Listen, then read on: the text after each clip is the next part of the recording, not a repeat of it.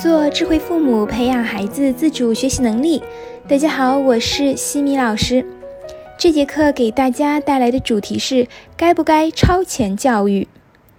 一提到幼升小，很多家庭就会陷入两种极端，要不就是选择放养孩子，悠哉悠哉的等待开学；要不呢，就是开启题海战术，各种课外班，让孩子拼命的刷题。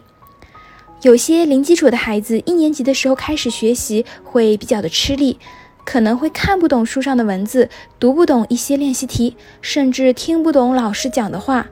而那些提前抢跑的孩子，又会因为已经掌握而感觉到无聊枯燥，不认真听讲，开小差的情况。那么，我们今天就来说一说开启题海战术的超前教育。很多家长对孩子都进行了超前教育。据有关数据显示，三到六岁的儿童中有一半以上接受过超前教育的培训。之前网上流行过一则新闻，说月薪两万都供不起孩子一个暑假的培训班的费用。前两年还有一名幼升小牛娃的简历刷爆了朋友圈，说他呀托班的时候就学会了时间管理。中班的时候就能够进行百以内的混合运算，知道小数、分数和复数，懂得核反应堆、碱基配对以及 RNA 转录，和爸爸一起听微积分，学会了函数和极限。平时喜欢的游戏是编程。不管这份简历的真假。但从侧面也能看出，很多家长喜欢用超前教育，让孩子达到看上去比其他孩子更聪明的状态。很多父母让孩子超前教育，是担心孩子上了小学跟不上。的确，对于已经提前学习过小学知识的孩子来讲，在一年级刚开学的时候是会学起来更轻松，而零基础的孩子则会比较吃力。家长也会担心孩子会有挫败感，会对学习失去信心。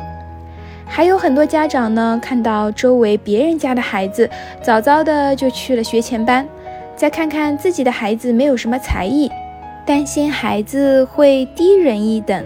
万一将来孩子长大了，会不会责怪自己没有给他提前学呢？怕自己脸上没光。其实这是对自己不自信的表现。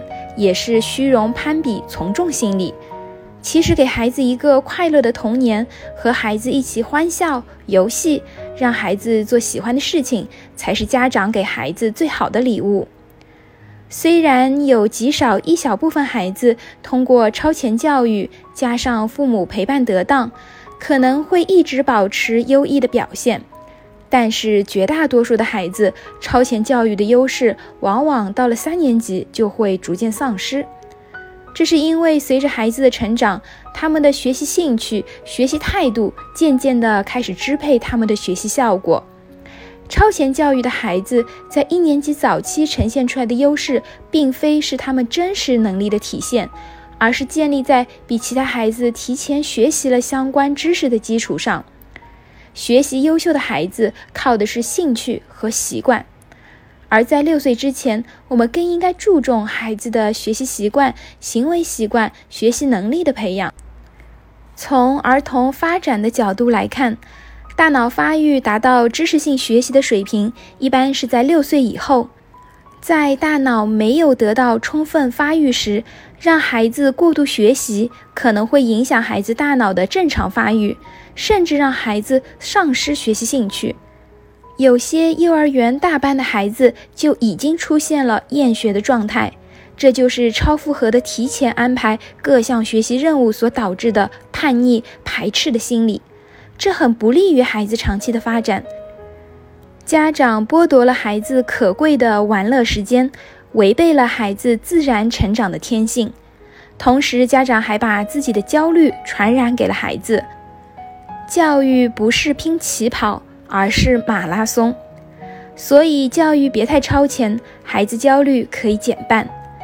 曾经的天才神童魏永康，两岁时已经能够认识一千多个字，四岁时学完了初中阶段的内容，后来更是一路跳级，十三岁就参加高考，以优异的成绩被重点大学录取。十七岁考入了中科院硕博连读，却在二十岁的时候被学校勒令强制退学。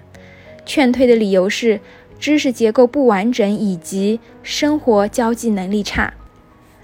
原来呀，为了让儿子学习更多的知识，母亲把魏永康照顾得无微不至，甚至念高中了还坚持喂饭。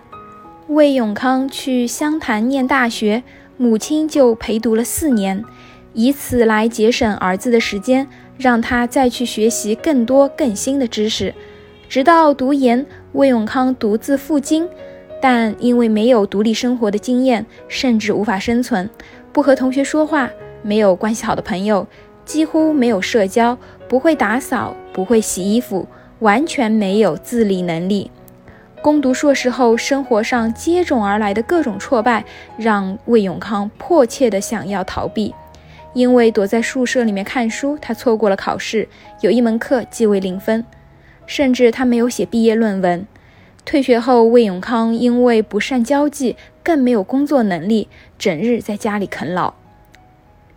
因此，对于超前教育的现实问题，西米老师的建议是：每个孩子都是不同的，对待个体差异的孩子没有统一的方式，只有更合适的。因此，应该尊重孩子的个性和兴趣，孩子喜欢的才是最合适的。家长要有平和的心态，降低对孩子的要求，鼓励孩子主动去探索。兴趣是最好的老师，远远超过责任感。还有些家长把教育的重任去甩给培训班，认为把孩子扔到培训班就是把孩子教育好。其实家长才是孩子最好的老师，家长的眼界和格局直接决定了孩子的发展。在下一期的课程中呢，我将会为大家带来零起点不等于零准备。感谢各位的收听。如果你喜欢西米老师的课程，欢迎在评论区给到反馈意见，也欢迎大家关注我们的公众号“西米课堂”，留言告诉我你们感兴趣的话题或者疑问。感谢各位收听，我们下次见。